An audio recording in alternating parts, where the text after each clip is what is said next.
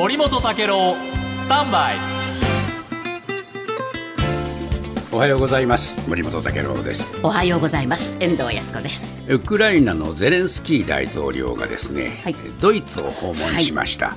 でベルリンでショルツ首相と会談したんですけれどもそこで、えーゼレンスキーさんなんて言ったかというと不法に占拠された、えー領土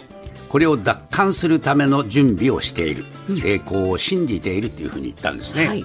でこのウクライナの戦い方についてはですね、えーメディアも盛んに最近反転攻勢ということを言います。はい。でこのおショルツさんとの会談の中でゼレンスキーが言っていることはこのウクライナの戦い方がどういうものであるかということを、まあ、本質的にいろいろと表現しているので、大変重要だと私は思いました。はい。でなんて言ってるかというとですね、えー戦闘が長期化する中、えー大統領はですね武器の供与や人道支援の継続をヨーロッパに訴えてウクライナ情勢は、えーこれから先進7カ国の会議でも重要な課題になるだろう、まあ、こういうふうに言ってるわけですね。はい。だからやっぱりこのこれから始まる、うー G7、ここでも主要な議題になってくるというふうに思います。はい。でしかもですね、えーヨーロッパやあ何かに武器をもっと頼むよと言っているわけですね。でところがですねあのウクライナとの国境に近いロシアの西部ではウクライナ側の越境攻撃が指摘されています。はいでこれについてゼレンスキーさんはシュルツさんにロシアとの領土を、えーロシアの領土を攻撃するわけではない、うんえー反転攻勢はロシア側が支配した地域だと強調したというんですよ。はいこれね共同の訳です。はいで要するに、えーロシアの領土を攻撃するわけではない。これなんか含みがあるでしょ、はい。わわけではないが、あーそういう状態になることもあるというふうな含みを持たせてるのかなと思うんですが、これね NHK はねこのニュースをこういうふうに伝えてるんです。ロシア国内を攻撃するつもりなのかと質問されてゼレンスキー大統領は我々はロシア国内へは攻撃しない。はい領土奪還のための反転攻勢の準備を進めていて、ロシア国内を攻撃するための時間も兵器もないと言ってるんですよ。はいこう割とはっきりしているようにはい聞こえますよね。はいしかし、ロシア国内を攻撃するための時間も、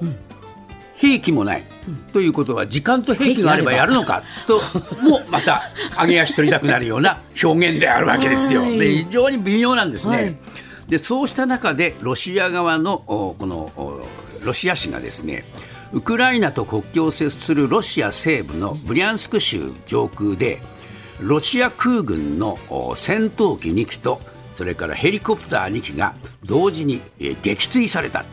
えー墜落した。はい。というふうに報じたんです、でこれはウクライナ側に攻撃された可能性があるというふうに報じてるんです、はい。ロシア紙ですよ、はい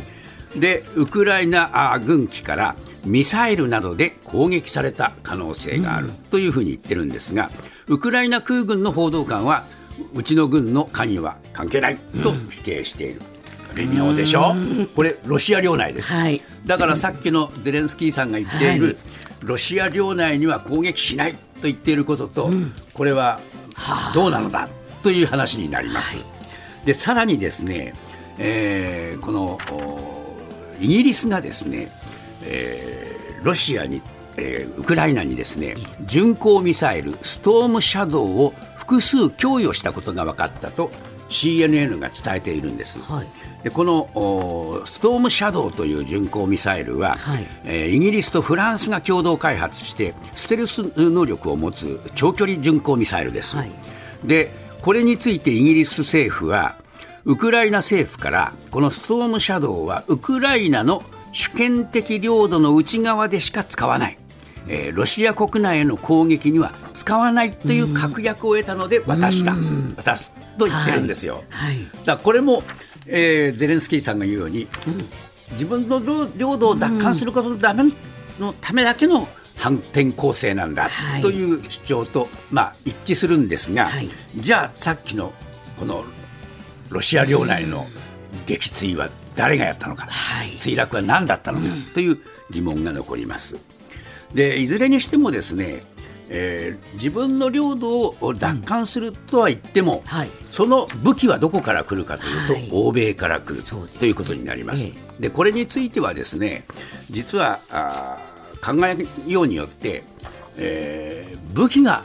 そういう欧米から来ているものでロシアと戦うんであれば、実質ロシアと欧米の戦いではないか、はい。という見方もあるわけですね。で日本のですねあのジャーナリストや学者の人たちの中にはですね、やっぱりそういうふうに考えてこれはもう代理戦争の様相を呈しているんではないか。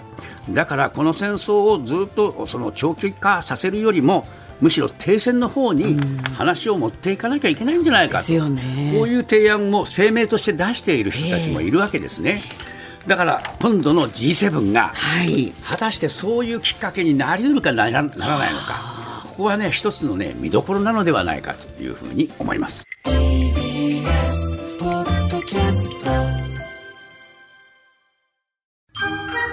Bonjour 三輪明宏です。ポッドキャスト番組三輪明宏のバラ色の人生。配信は毎週日曜日と水曜日です忘れないでね。忘れないでね。でんでん。